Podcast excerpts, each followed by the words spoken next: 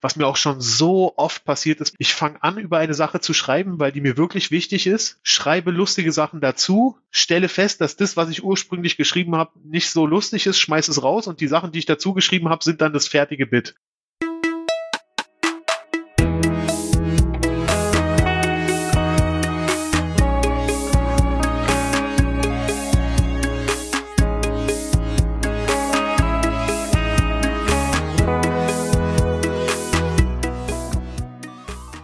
Herzlich willkommen bei Setup Punchline. Mein Name ist Bernhard Hiergeist und das ist ein Podcast über Stand-up Comedy. Wir hören immer Live-Aufnahmen von Comedians und dann erklären uns die Comedians, wie sie das gemacht haben.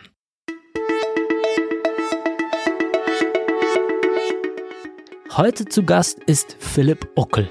Philipp ist Stand-up-Comedian und Host unzähliger Shows aus Berlin, zum Beispiel von Shabby Comedy im Mad Monkey Room, um nur mal eine zu nennen. Ich glaube, es ist unmöglich, bei einer Show in Berlin zu sein und Philipp nicht zu begegnen.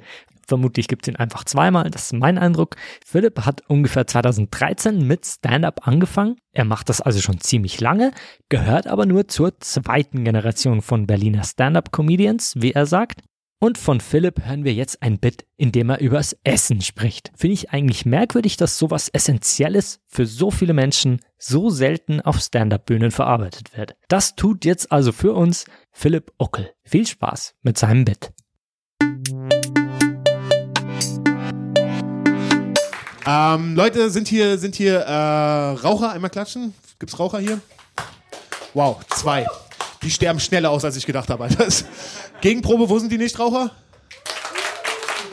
Das hier ist mal gleich so, uh, uns ist egal, dass ihr sterbt. Uh, Echt jedes Mal das gleiche. Ich habe aufgehört zu rauchen und zwar, ich habe so ein Buch gelesen. Mit diesem Buch habe ich das geschafft. Es hieß äh, Endlich Nichtraucher von LNK. Ich weiß nicht, ob das schon mal von euch einer gehört hat. Sehr bekanntes Buch. Damit habe ich es tatsächlich geschafft, dass ich das mit einem Buch geschafft habe. Das hat mich so beeindruckt. Deswegen habe ich von LNK noch das Buch gelesen, Endlich ohne Alkohol. Da habe ich keinen Schluck Alkohol mehr getrunken. Dann habe ich von ihm das Buch gelesen, Endlich Wunschgewicht, aber das war scheiße. Das war, das war echt scheiße, das Buch. Aber ich, ich weiß nicht so, es ist... Äh, ich habe ich hab 30 Kilo abgenommen, Leute. Ja, ich habe 30 Kilo abgenommen. Ja, genau. Dankeschön. Dankeschön. Was ihr nicht sehen könnt, weil dann habe ich 20 Kilo wieder zugenommen. Und der Teil, der hat echt krass viel Spaß gemacht, aber jetzt muss ich halt wieder so gesunde Sachen essen, so Grünkohl und Brokkoli, Alter. Und ich hasse Grünkohl und Brokkoli, weil es schmeckt einfach scheiße. Wirklich, ich sag's euch, ich salze mein Essen mit den Tränen, die ich rein weine. Weil gesundes Essen schmeckt zum Kotzen. Deswegen heißen Brechbohnen Brechbohnen. Und ich hasse diese scheiß Brechbohnen, wie du sie so aus dem Glas nicht rausbekommst, so. Weißt du, es ist, als ob die Bohnen sind so, nein. Ich komme da nicht raus. Der Typ ist zu fett. Keine Ahnung, Mann. Vor allem ist es so unfair, so, weil ihr dünnen Menschen, ihr werdet es niemals verstehen können, werdet es nicht nachvollziehen können. So, guck mal, weil jeder von uns hat mal Bock auf eine Pizza und bei euch kommt dann so diese Stimme, die sagt so, du siehst fantastisch aus. Gönn dir ruhig eine Pizza. Oder? So stelle ich mir es in eurem Gehirn vor, Alter. Bei uns dicken Menschen kommt auch so eine Stimme, bei uns sagt die Stimme so, du fettes Stück Scheiße, Alter. Na los, jetzt ist auch egal, Alter. Hol dir eine Pizza, hol dir zwei. Tu so, als ob die zweite nicht für dich ist. Ertränke deine wertlose Existenz in einem See aus Quadroformaggi, Alter. So ist es bei uns, Mann. Und so unfair, so, weil guck mal, du, es fängt jedes Mal gleich an, du, du, du, denkst so, ah, dieses Mal wird alles anders, du kochst deinen Grünkohl, stehst in deiner Küche, denkst so, dieses Mal werde ich dünn und dann so, boom, du hast diesen Filmriss und du kommst so drei Stunden später zu dir und denkst so, äh, warum habe ich drei Pizzen in mir drin? Und äh, warum bin ich nackt? Das ist, das ist so unfair, man, wirklich. Guck mal, weil so eine Pizza, die schmeckt so krass viel besser als Grünkohl, oder? Guck mal, so eine Pizza, die sieht gut aus, Mann, die flirtet dich an, die riecht gut und Grünkohl stinkt nach toter Oma, Alter. Grünkohl sieht vor und nach Durchfall gleich aus, Alter. Das ist wirklich das. Guck mal, guck mal ich habe hab 30 Kilo abgenommen und 20 Kilo wieder zugenommen. Das ist, als ob mein Penis nur so kurz Hallo gesagt hätte. Und jetzt sehe ich den nie wieder. Als ob er gesagt hätte so, hey Bro, und ich so, hey, ich hol mir eine Pizza. Und er so, auf Wiedersehen, Alter. Das letzte Mal hattest du noch keinen Bart. Du auch nicht.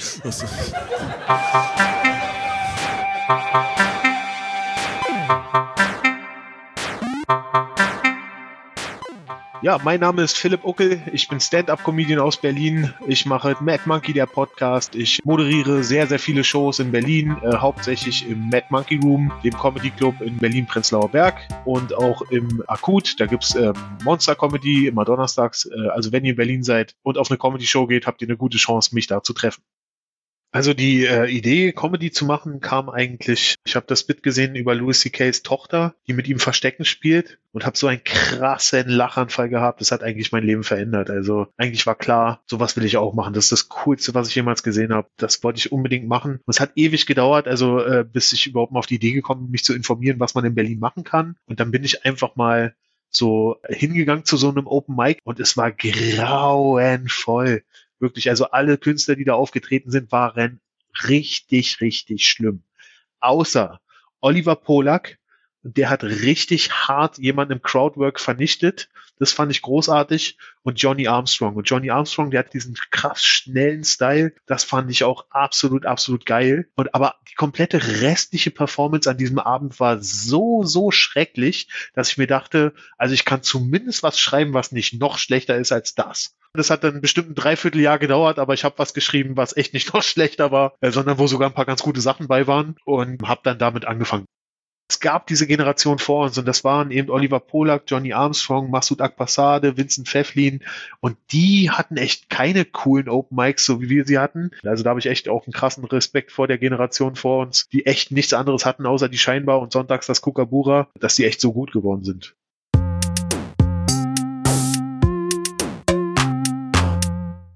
Das erste Mal Stand-up-Comedy habe ich gemacht im September 2013. Da hatte ich meinen ersten Auftritt in Berlin in der äh, legendären Scheinbar. Das war damals so die einzige Chance, in Berlin aufzutreten, zusammen mit dem Kukabura. Da konnte man auf Open Mics eben Stand-up-Comedy ausprobieren. Und das lief auch tatsächlich ganz gut. Und dann war es so, dass die ersten drei, vier Male auch ganz gut liefen. Und dann bin ich in so ein Loch gefallen dann lief es nicht mehr so gut. Aber tatsächlich, also angefangen habe ich so 2013 und damals bin ich auch noch nicht sehr regelmäßig aufgetreten, so alle zwei Monate oder so. Und erst ab so Mitte 2014 ging das dann los, dass ich regelmäßig aufgetreten bin. Ich gehöre auf jeden Fall zu den Comedians, die am Anfang wenig Material hatten und immer wieder denselben Shit gespielt haben. Und es lag auch daran, dass man das auch oft als Tipp bekommen hat. Spiel immer wieder dieselben Jokes rund. Gerade in der Scheinbar machen das auch viele, dass sie wirklich über Jahre hinweg immer wieder dieselben Sachen spielen. Das weiß ich noch ganz genau. Ich habe einen Hipster- oder Penner-Joke gehabt. Da habe ich so ein kleines Spiel mit dem Publikum gespielt. Ich habe den endlich Nichtraucher-Joke gehabt und dann noch so ein Piraten-Joke. Und diese Jokes habe ich wirklich jahrelang gespielt. Jahrelang wirklich. Deswegen weiß ich es noch ganz genau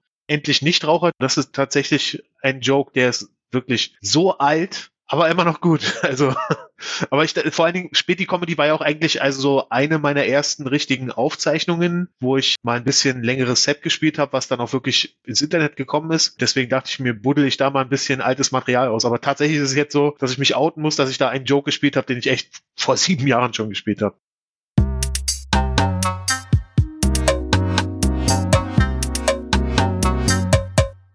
Warum mich das so krass interessiert.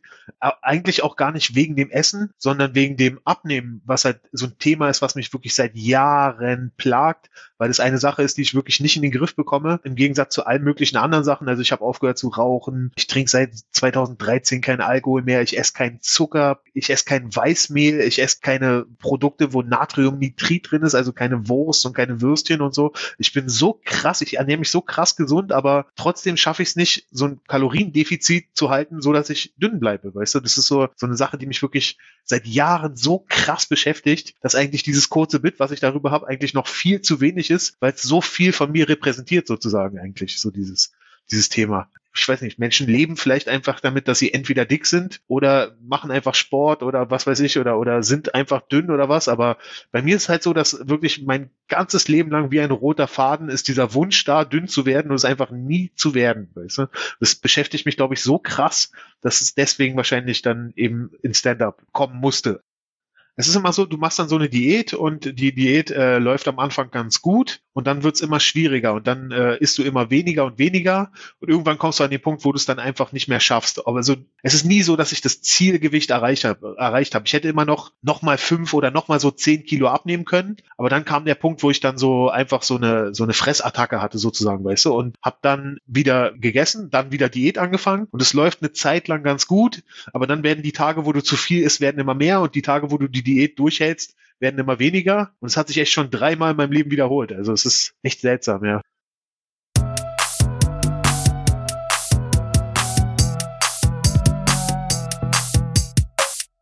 Glaube, was einfach eine Sache war, die dazu geführt hat, dass ich das geschrieben habe, war, dass ich gerade zu dieser Zeit tatsächlich wieder viel zugenommen habe und so einen Pizzaladen um die Ecke hatte in Prenzlauer Berg, der einfach so, das ist einfach der krasseste Pizzaladen der Welt. Die haben einfach die fucking, fucking beste Pizza. Es war halt tatsächlich so, dass ich echt mir so nachmittags Grünkohl gekocht habe, weil ich dachte, heute mache ich noch Diät und ich gucke in diesen Topf rein, ich denke mir, nee, Alter, ich gehe jetzt los und hole mir so eine Pizza. Und einfach, das ist halt, wenn du den Laden direkt unter dir drunter hast, so 20 Minuten später hatte ich diese Pizza bei mir äh, im Wohnzimmer so. Und äh, da, da kam dann diese Punchline mit dem Grünkohl zustande und eben dann aber die, diese, diese Attitude, diese Emotionen einfach, dass es hart ist, weil Pizza schmeckt geil und Grünkohl schmeckt einfach scheiße. Und ich glaube, alles andere sind einfach nur Beispiele für diese Emotionen, die dann eben kommen. Und auch das, also dieser Vergleich, als ob ich meinen Penis nur so kurz gesehen hätte, das kam dann später. Das kam dann irgendwann so dazu gerifft, sozusagen.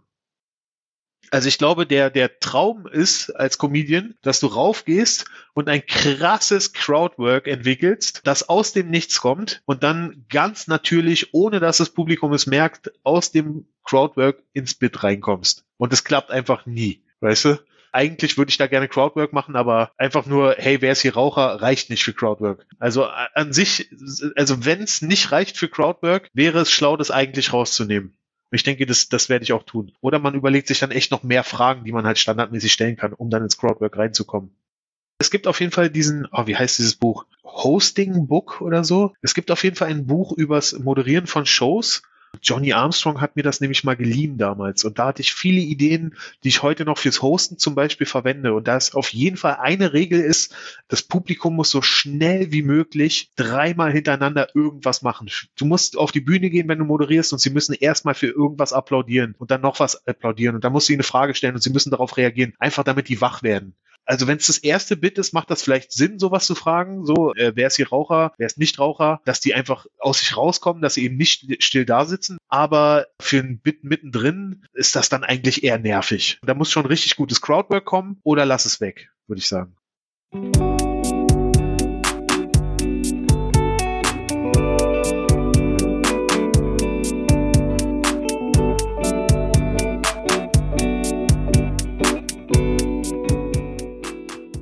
Ich habe was gegessen, wo eben Möhren drin waren und Möhren habe ich eben, also ich habe die eben so rund geschnitten und auch früher im Kindergarten kenne ich das noch, da haben sie Würstchen reingeschnitten in die Kartoffelsuppe, auch so so so rund, so wie du Möhren schneidest und äh, die sahen halt so ein bisschen aus wie Würstchen und das hat so scheiße geschmeckt dieses Diätessen, dass ich mir einfach gewünscht habe, das ist Würstchen. Ich habe einfach so getan, als ob das Würstchen wären. Und es war so traurig und ich habe dann gedacht, das wäre gut, wenn ich hier noch ein bisschen reinweine, dann schmeckt es wenigstens salzig. Das war wirklich, das kommt aus der puren Verzweiflung, diese Emotion. Ursprünglich war es, ich salze mein Essen mit den Tränen, die ich reinweine. Gesundes Essen schmeckt zum Kotzen, deswegen heißen Brechbohnen Brechbohnen. Diät ist, wenn du dir in irgendwas Möhren reinschneidest und die ganz fest wünschst, wären Würstchen. So war es ursprünglich.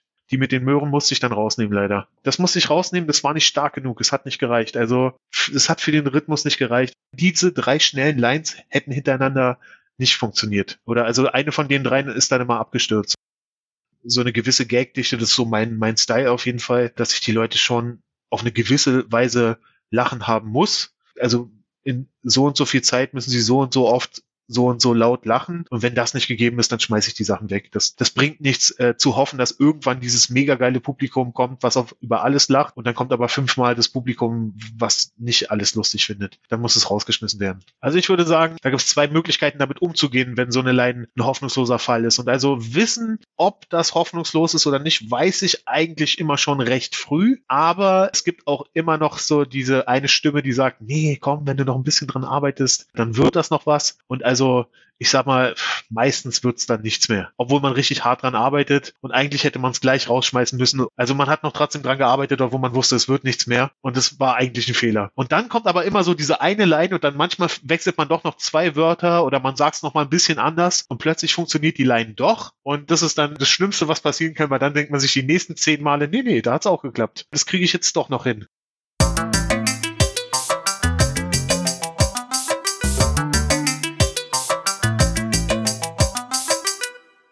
Diese Möhren, wo man sich richtig doll wünscht, es wären Würstchen. Das war mein Lieblingsjoke von diesen drei Jokes, die da waren. Und das ist der einzige, der nicht überlebt hat. Und das ist auch so ein Ding, was mir auch schon so oft passiert ist bei Comedy. Ich fange an, über eine Sache zu schreiben, weil die mir wirklich wichtig ist, schreibe lustige Sachen dazu, stelle fest, dass das, was ich ursprünglich geschrieben habe, nicht so lustig ist, schmeiß es raus und die Sachen, die ich dazu geschrieben habe, sind dann das fertige Bit. Also das, was ich eigentlich erzählen wollte, ist weg. Es bleibt schon bei dem, bei dem Thema. Die Prämisse bleibt wahrscheinlich auch immer dieselbe, aber gerade die Punchlines oder die Jokes, die Tags vom Bit, die ich jetzt vielleicht nicht unbedingt äh, von Herzen geschrieben habe, im Sinne von, das wollte ich unbedingt den Leuten mitteilen, das geht weg. Und die Sachen, die zwar auch von Herzen kommen, aber erst später kamen und nur dazu geschrieben wurden, weil das andere schon da war, ist eigentlich das eigentliche Bit, was dann am besten funktioniert. Also wenn das Publikum nur so, hm, naja, ist und sie lachen dann einmal gar nicht, auch wenn ein gutes Publikum so schon okay einen Lacher daraus gemacht hätte sozusagen, das reicht nicht, weil dann zieht's dir das Publikum, was nicht ganz so gut ist, was einmal gar nicht lacht, zu sehr runter.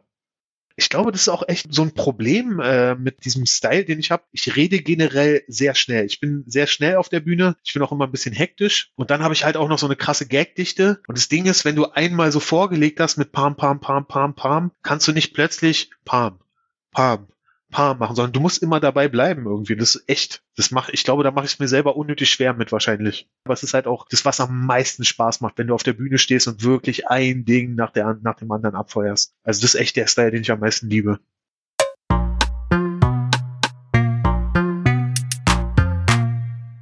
Ich habe äh, ein Solo gespielt. Ich habe mein Solo einmal gespielt und hätte auch noch einen weiteren Termin gehabt, wo ich das spielen wollte, aber dann kam schon der Lockdown. Nee, ich habe es also insgesamt nur ein einziges Mal gespielt. Äh, ja, aber es war cool. Ich habe es leider nicht gefilmt, weil ich gehofft habe, ich werde es noch richtig oft spielen und das war eine Fehleinschätzung. Ich wünschte, ich hätte es gefilmt. Ja, es war echt ein cooler Abend. Osan Yaran hat äh, Opening für mich gemacht. Doch, also ich wollte alleine 90 Minuten machen und habe dann zwischendurch festgestellt, oh, so ganz auf 90 Minuten komme ich dann doch noch nicht und habe dann in der Pause Osan gebeten, selber auch noch mal zehn Minuten zu machen zwischendurch. Also hat er die Hälfte, zweite Hälfte unterbrochen, indem er zehn Minuten gemacht hat. Und das war dramaturgisch nicht schlau von mir, weil ich habe den ganzen alten Scheiß in der zweiten Hälfte gespielt. Und der ganze alte Scheiß konnte dann mit zehn Minuten von Osan nicht mehr mithalten. Und so war dann das Ende der zweiten Hälfte ein bisschen low, muss ich sagen. Aber es ist halt auch alter Scheiß gewesen. Und ach, ich sollte einfach mehr Neues schreiben. Also ich glaube, das ist, das ist das, was ich daraus lerne. Und vor allen Dingen lasse lass ich Osan nie wieder während meines Solos auftreten. Das sind die zwei Sachen, die ich daraus lerne. Genau. Er hat halt grandioses Opening gemacht. Er hat Crowdwork gemacht, das war grandios. Und ich bin auf die Bühne gegangen. Ich habe es von der ersten Sekunde an super, super leicht gehabt. Und von, also das war wirklich, also das äh, Solo, das erste Solo zu spielen und dass es gleich so ein geiler Abend war, ist verrückt. Also es ist ein krasses Glück, würde ich sagen. Also ich glaube, da gibt es auch viele, die andere Solos gespielt haben. Was halt absolut verrückt ist für mich, wir haben das im Mad Monkey Room gemacht, im Sommer, wo du halt wegen äh, Abstandsregeln und, und Hygienemaßnahmen und Konzepten nur 24 Leute maximal drin haben kannst. Und es hat sich angefühlt, als ob ich vor 200 Leuten spiele. Vielleicht ist es auch einfach nur, weil ich es nicht mehr gewohnt bin, vor größeren äh, Mengen zu spielen.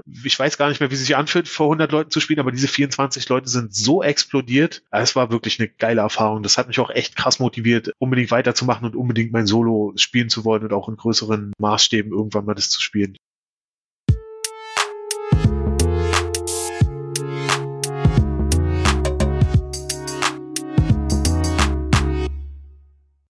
Dass die, die Stimme im Gehirn so negativ ist. Ich, ich dachte, so redet, also das ja, sage ich auch in dem Bit, also ich glaube, so redet die Stimme mit allen Dicken. Das ist vielleicht nur nicht so kompatibel mit dem Publikum. So, vielleicht wird's deswegen nicht so von äh, anderen Comedians erzählt. Ich weiß nicht, keine Ahnung. Oder vielleicht bin es nur ich, wer weiß. Äh, ich denke mal sogar, dass die äh, Stimmen in dem Gehirn von Menschen wahrscheinlich noch viel kritischer sind. Ganz besonders an dem Moment, wo es darum geht, hole ich jetzt die Pizza oder nicht. Ich glaube, da fehlt mir die kritische Stimme.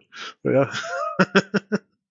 Das ist wirklich so, dass ich echt so manchmal da sitze, mir so eine Pizza hole und mir denke, so, so, äh, so diese Pizza hatte so, ich esse ja jetzt äh, schon seit einem Jahr fast kein Weißmehl mehr, aber ich hatte halt damals so eine krasse Pizzaphase, weil ich auch diesen krassen Laden damals da unten hatte. Und also es ist so, ich sitze da mit dieser Pizza und ich denke mir, wirklich, ist das schon wieder passiert? Ich habe hier schon wieder diese Pizza so? Also ich meine, natürlich gab es schon diesen Moment, wo ich aufgehört habe, diesen scheiß Grünkohl zu kochen und runtergegangen bin und mir diese Pizza geholt habe, aber es ist echt so, dass ich dann so erst später denke so, nee, Moment mal, eigentlich hatte ich was ganz anderes vor. Aber es ist echt so, als ob so eine Fremdsteuerung da war, die einfach in dem Moment erst endet und ich erst dann wieder selber der bin, der ich eigentlich bin, nachdem ich die Pizza gegessen habe, der dann sagt, hey, du wolltest gar keine Pizza essen. Das ist krass, Mann. Da sollte ich eigentlich nochmal drüber schreiben. Das war interessant wo ich das erste richtig, richtig gute Bit hatte, was richtig gut funktioniert hat, was ich nicht schon bei meinem ersten Auftritt erzählt hatte. Das war dieses Fußgängerampel-Bit, was ich auch bei Comedy Central gespielt habe und was ich auch, wenn ich moderiert habe in Berlin, ich habe das bestimmt 500 Mal gemacht. Also nee, ich weiß es sogar, dass ich das definitiv über 500 Mal gemacht habe. Das ist, damit habe ich alle möglichen Shows, die ich moderiert habe, immer geöffnet. Und das Krasse ist, egal wie viel Stammpublikum da war, dieses Bit funktioniert immer. Das war das erste Mal, dass ich so ein Bit hatte, äh, was echt neu geschrieben war, was immer funktioniert funktioniert hat. Und das war, geschrieben habe ich das so 2015, also schon, wo ich schon zwei, zwei Jahre Comedy gemacht habe. Da war das erste Mal, dass ich ein Bit hatte, wo ich gesagt habe, das funktioniert immer. Das hat genau die Gagdichte, die ich haben will. Und da wusste ich, okay, das ist möglich. Und äh, seitdem jage ich dem immer hinterher. Es muss mindestens so sein. Also das, das Ding ist halt, dass ich auch echt langsam bin, Material zu entwickeln, weil ich halt auch so eine hohe äh, Gagdichte habe. Ich glaube, also es ist halt so krass viel Feintuning. Also ich komme gar nicht dazu, ein neues Bit zu schreiben, weil ich noch zum tausendsten Mal über dieses eine Bit Bit rübergehen muss, weil diese eine Line nicht stark genug ist und ich, vielleicht muss ich doch nochmal anders sagen oder doch nochmal ein anderes Wort verwenden oder schmeiße ich sie jetzt ganz weg, aber ah, komm, manchmal lachen sie doch, du musst es noch hinkriegen und damit beschäftige ich mich eigentlich hauptsächlich. Ja.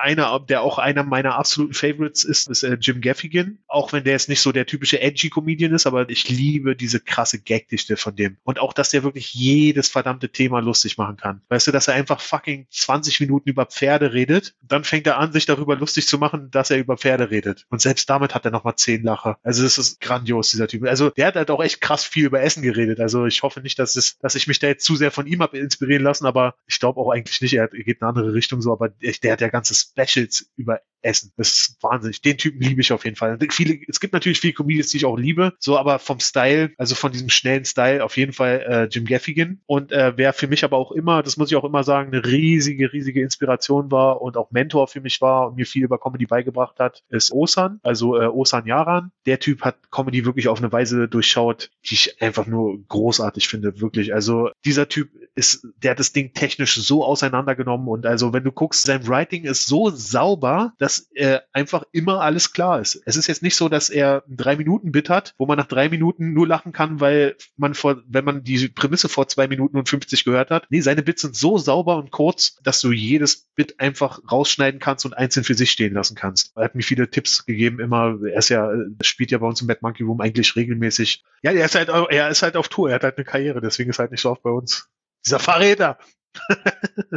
Echt mal, der, der ist einfach den Rücken gefallen, indem er, indem er, indem er das, was er macht, gut macht. Du musst auf der Bühne stehen und du musst Material performen. Das ist das aller, aller, aller geilste auf der Welt. Wenn du auf der Bühne stehst, dein Material spielst und sie feiern es. Wenn du Crowdwork machst und es läuft richtig, richtig gut, es ist auch geil, aber es ist halt spontan, es ist halt improvisiert. Klar wiederholt sich auch immer mal beim Crowdwork was, du stellst immer wieder dieselben Fragen, kriegst dieselben Antworten, bringst daraufhin äh, dieselben Jokes, klar, aber wenn du weißt, das ist dein Material, was funktioniert, das spiele ich vielleicht nochmal mit demselben Material und es funktioniert vielleicht nochmal genauso geil oder wahrscheinlich sogar, weil es ist echt gutes Material dann in dem Moment. Oh, das ist das geilste Gefühl überhaupt.